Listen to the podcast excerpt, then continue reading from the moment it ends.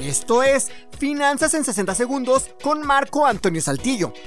Si logras cumplir con los otros 11 propósitos, entonces podrás lograr el último.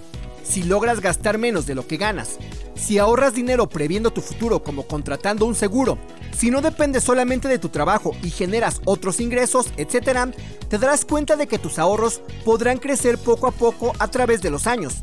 Si una parte de esos ahorros los mueves hacia una actividad productiva, te darás cuenta de que los que moviste a un lugar productivo habrán crecido más rápido que los de la cuenta de ahorros.